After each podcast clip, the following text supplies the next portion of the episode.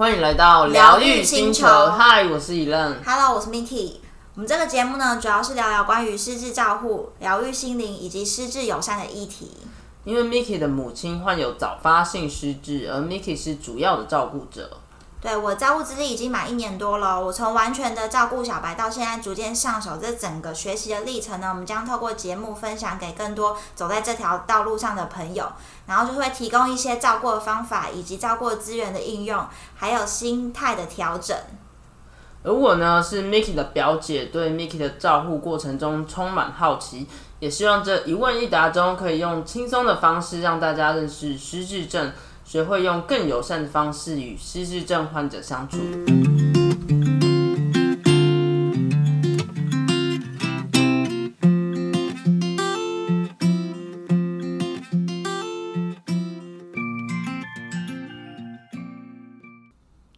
Hello，大家好，我是 Miki，好久不见了。今天呢，就是暌违疫情两个多月以来呢，第一次的录音。那可能就是我自己一个人录喽。那我这边要跟大家分享一下，就是在疫情的贴身失智照顾的情况，我们家有做了哪些事情，然后顺便分享给大家，嗯。这一段时间呢，在照顾的情况有一些心得。好，首先呢，就是我们家之前在疫情之前就会固定嘛，就是去据点上课啊，然后做一些呃团体的活动。那因为疫情的关系，所以那一些长照据点，还有就是那些可以去的地方都休息了。所以就换成是在家里进行。那我呢，就是变成又开始当了那个小老师的工作。呃，原本可能会做的一些上课的内容啊，我可能就会稍微调整一下，就改成就是家里合适或是家里的空间可以进行的活动。那包含呢，首先第一个要跟大家分享的呢，就是早上的时候。会就是写字，呃，包含呢，呃，有一些那种像是什么心经啊、药师经，就是有一些什么法鼓山啊，有一些可以写字练习硬笔字的那种练习簿，那我就会拿来呢，一在一大早精神还蛮好的时候，给我妈妈练习。那他可能在写，我也一并练，就是一并在旁边跟着抄心经。那这样子的效果就是会比较好，因为有人陪着一起做，比起他一个人，就是他可能我有发现他可能就是在写字的时候啊，就是常常写一写，突然就停掉了。原因是因为他可能不知道他现在抄到哪里，然后他要回过头去找的话，就变成他又要找很久，然后他又在找的过程中又忘记他想要要干嘛。所以，如果是嗯身边的人有在他旁边一起的话，就可以稍微提醒他说：“哎，你可以从这边开始哦。”那他就会比较有一个方向，然后也会比较知道说：“哦，他现在站在哪一个地方，哪一个段落，然后就可以继续他原本就是抄经、写字、练字的工作这样子。”那同时之间呢，为了提升他的专注力。我就一直在想说，哎，到底要怎么样让他，呃，不要这么容易思绪跑掉，就是抄一抄忘记，或是抄抄就起来，然后去旁边游走一下，然后或是拿个东西啊上上厕所干嘛，就是很容易就是分心这个问题。然后我就试了差不多快一个礼拜左右，我发现呢。嗯，就是同时在进行的时候可以搭配音乐，有一些音乐啊，就是不知道你们有没有到 YouTube，就是上网找一些音乐。一开始啊，我就是想要营造那种嗯书店的那种气氛，因为我就想说，哎，书店好像就是都会放一些感觉可以提升比较清醒啊，或是比较轻柔的音乐，是不是可以让它比较容易进入状况？那同时呢，我就去找了很多什么，呃，无印良品啊、成品啊，他们在放的一些音乐，或是有一些咖啡厅的音乐。那在找的同时呢，我又发现了，哎，原来有一些音乐是可以就是专门提升专注力的。然后我就 Google 更多，嗯，专注力音乐，好，或者是什么专注力 up up up up 那个 up。然后我就想说，哎，有没有哪一些音乐是真的可以帮他提升专注力的？那我就找了好多清单，然后就是嗯，可能每天呐，每天要写字之之前，我就开始放，然后放了好几首，然后顺便试探一下他的反应。有一些他就是听了以后，他就可能真的很认真在写；那有一些可能就不适合，然后我就一直筛选筛选，那就发现了一些口袋名单的音乐，然后让等于是只要放这些音乐，他就可以在。他的写字上面啊，或是画画上面，可以更持久一点。那刚刚有提到画画嘛？嗯，我发现他在做同一件一样的事情，有可能是因为一直做一样的事情，他觉得他已经做完了，或是已经过了很久了，他觉得他已经完成了。所以呢，这时候我就会拿其他的事情给他做搭配，让他换一个事情。因为换一个事情，他可能就会觉得，哎，就是又是一个新的开始哦，哎，又是一堂新的课程哦，哎，又有一个新的老师哦，什么之类的，就是让他有一个新的感觉。那这时候他就更愿意再继续做其他可以就是帮助他认知功能。因为其实画画之前有提过嘛，画画其实它有很多不同的颜色。那这些不同的颜色也能刺激到他的视觉，呃，就是那个脑大脑有一些皮质层，对，然后包含就是，嗯，刚刚有提到音乐就是刺激他的听觉的部分，那画画跟写字这些也可以刺觉刺激到他的视觉，所以我觉得这些能够刺激到他五感的这些皮质区，就是大脑会更活化的方式。那画画的部分呢？我们目前呢，是我妹还有买了一本类似，嗯，曼陀罗吧，就是有一些发饰的那种绘画，比较细致的那种涂鸦本。那这些嗯，静心涂鸦的这些图案呢，就可以让它自由发挥，就是让它可以在嗯，不管心情好不好时候呢，就可以根据上面的那些图形。去自己着色，啊，着色的部分其实啊，就是有时候一直在，就是有时候在涂涂色的过程中，你也是可以让心情比较平静。我自己有跟嗯我妈一起画画，那我就会觉得说，哎，就是其实你就是专注在那个当下，就是专注在涂颜色这件事情，你就会变得觉得很疗愈，因为你就想说啊。就是嗯，这边涂啊，然后让它就是充满你想要的颜色，然后让它整页都是一个完成的一个作品，你就会比较有成就感。这就是嗯，刚刚以上提到关于最近早上的部分，我们就是同时搭配音乐，还有在写字跟画画上面、抄经上面，那这些。或是写书法，这些都是可以帮助训练、提升他的专注力的表现。那我这边呢，就是可以分享给大家。呃，如果你有想要呃知道我们的音乐的名单啊，或是专注力提升的音乐口袋清单的话，你也可以私信我们，或者是可以留言给我们，我们将会分享更多。好。那再来呢，就是想要分享大家一些比较动态的部分，因为刚刚提到都是属于静态的，坐着就可以进行的。那动态部分呢，我们就会穿插，嗯，像是我之前有提到说玩一些瑜伽球，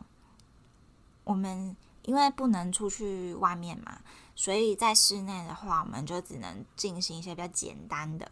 那。瑜伽球就是我之前有提到那种比较软的球，就是它是也是充气的，但是它就是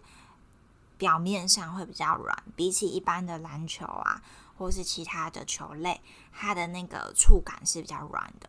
而且就是不小心被 K 到也是不会怎么受伤，也不会淤青的。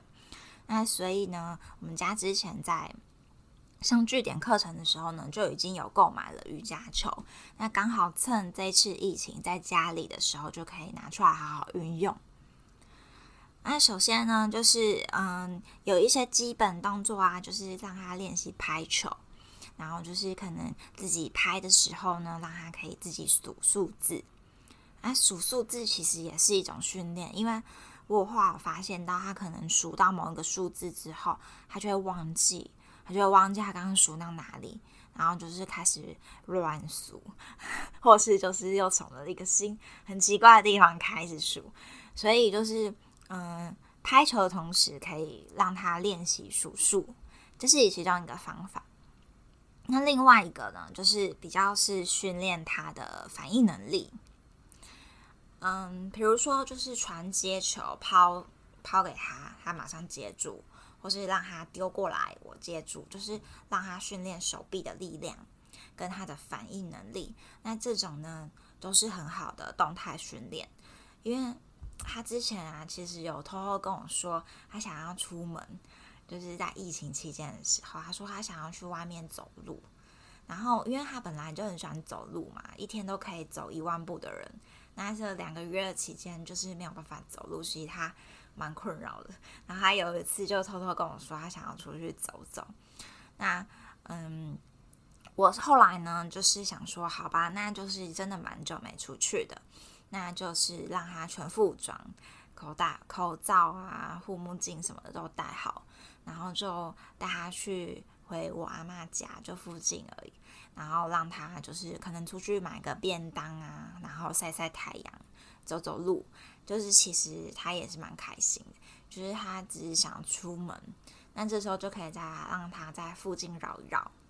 对，那也不要绕太久啊，可顶多就是半个小时，然后回到家里。对啊，其实就是一直闷在家里，如果嗯太久，其实是真的会人会发霉的。所以我就是嗯会让他就是晒晒太阳，呃，然后甚至就是我们刚好最近疫情期间，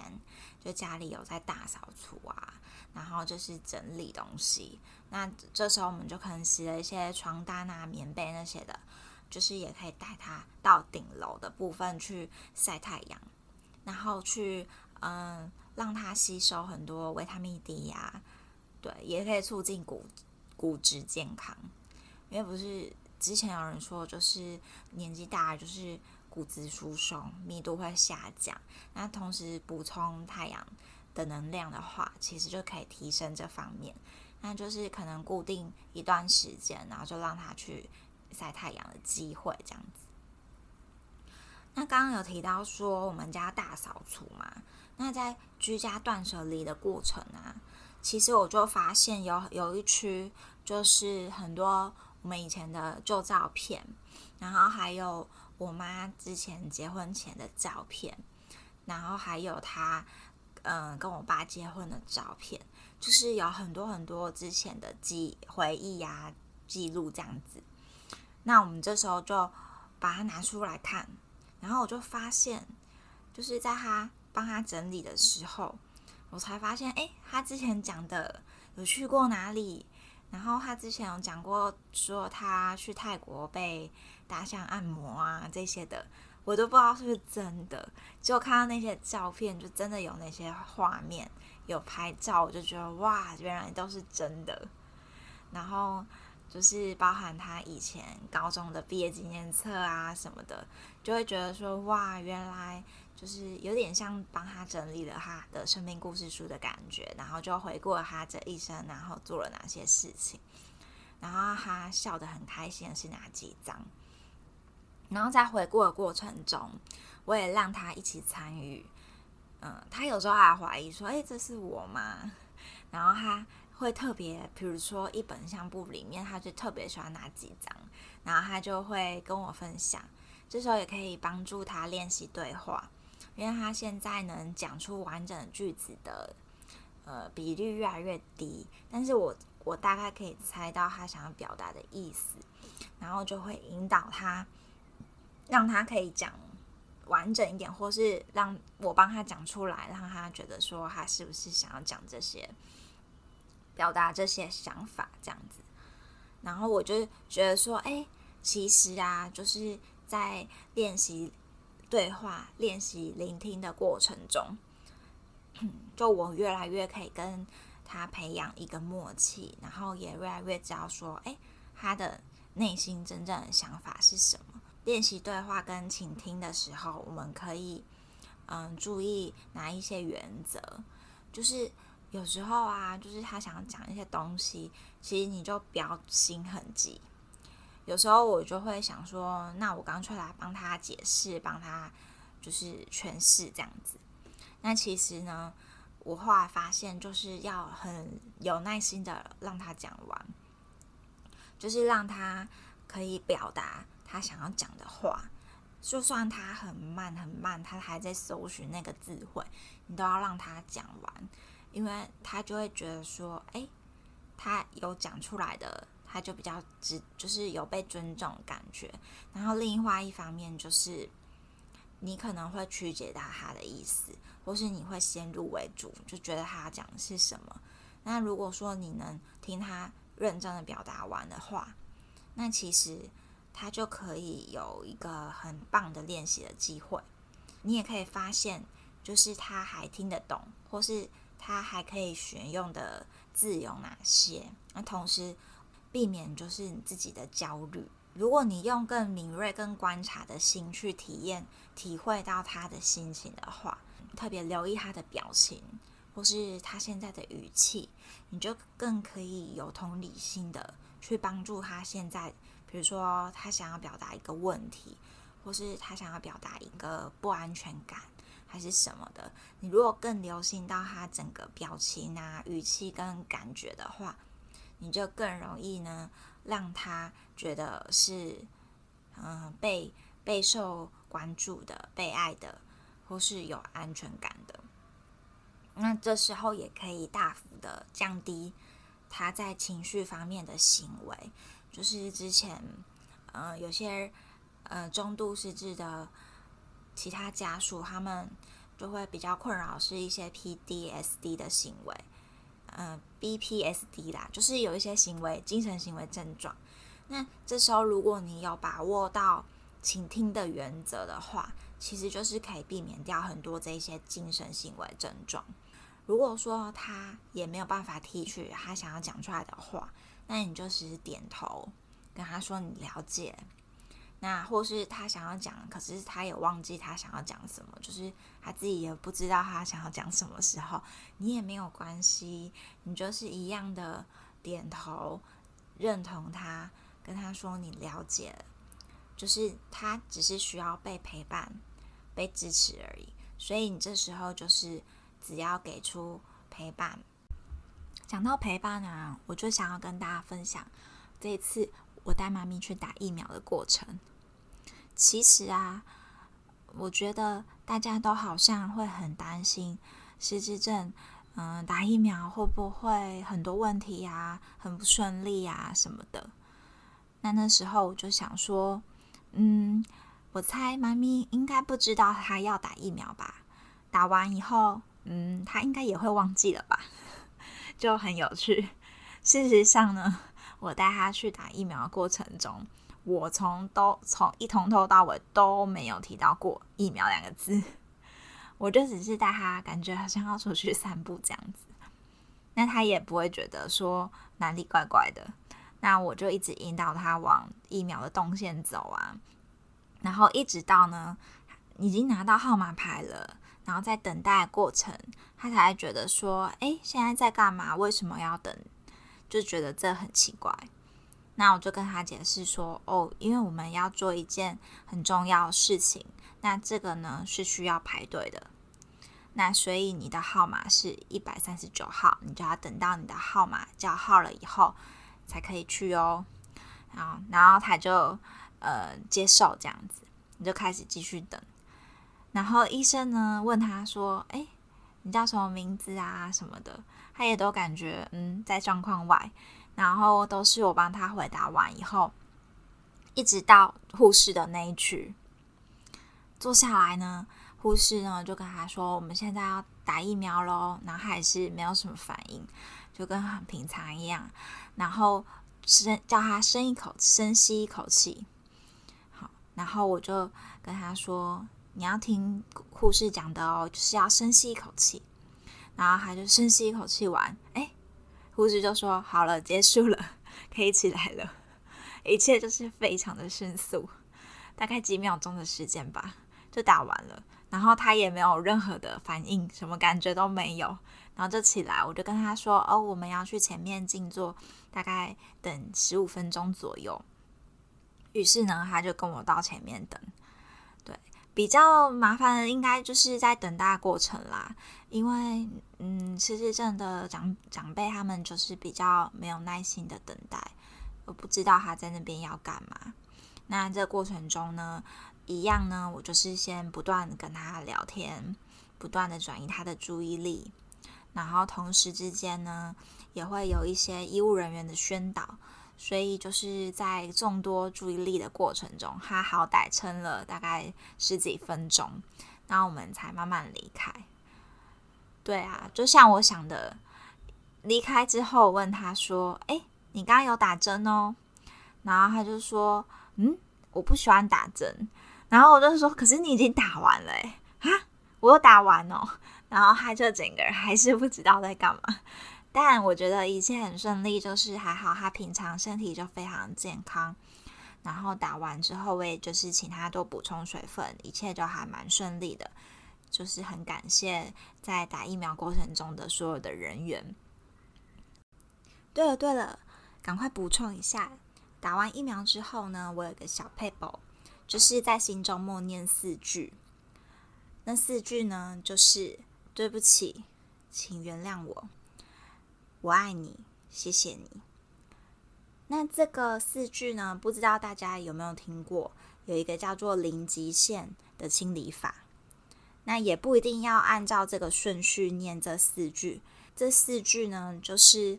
嗯，夏威夷他们有一个传统的疗法，呃，叫做和欧波诺波诺。那这个呢？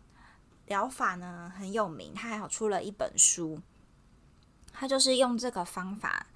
嗯，我记得那个作者好像是实验在某一个精神疾病的罪犯上面，他会攻击别人，所以呢，医院呢就是非常的困扰。用这个方法之后，原本很依赖这个药物的病患，他就慢慢停药了，然后也不会有一些攻击行为的症状。那这四句的力量就其实是非常的强大，所以我之前呢就常常呢，在我在我看过这本书之后，我就常常就是把这个四句放在心中默念，那也是一个有点护身符的感觉，就是你只要心情不好，然后你就念一下。是让我们就是化解内外在的冲突之类的。然后很多人是说，它可以用在清理自己，获得心情的平静啊，获得健康快乐这样子。那我记得好像连那个吴念真导演他都有奉行这四句的话，透过呢不断的念四句，对不起，请原谅我，我爱你，谢谢你。就可以清除我们潜意中过往的讯息，把它趋近于零的状态。嗯，其实零极限啊，清理的实质就是用爱的语言，不断的去接受、接纳自己潜意识的一切。用在呢身体方面，如果呢你自己可以带有更多感情，对身体表达感谢的话，你就越能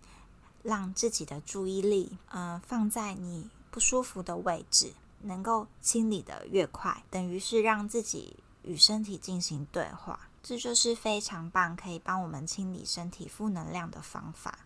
在此推荐给大家这个简单又有效的方法，期待呢大家在疫情都能安然度过。好啦，那我们今天的小练习呢，就是希望大家可以在这一周重复的说四句。对不起，请原谅我，谢谢你，我爱你。用和欧波诺波诺方法来清理自己的潜意识，让自己回归纯净与完美。疗愈星球，我们下周见，拜拜。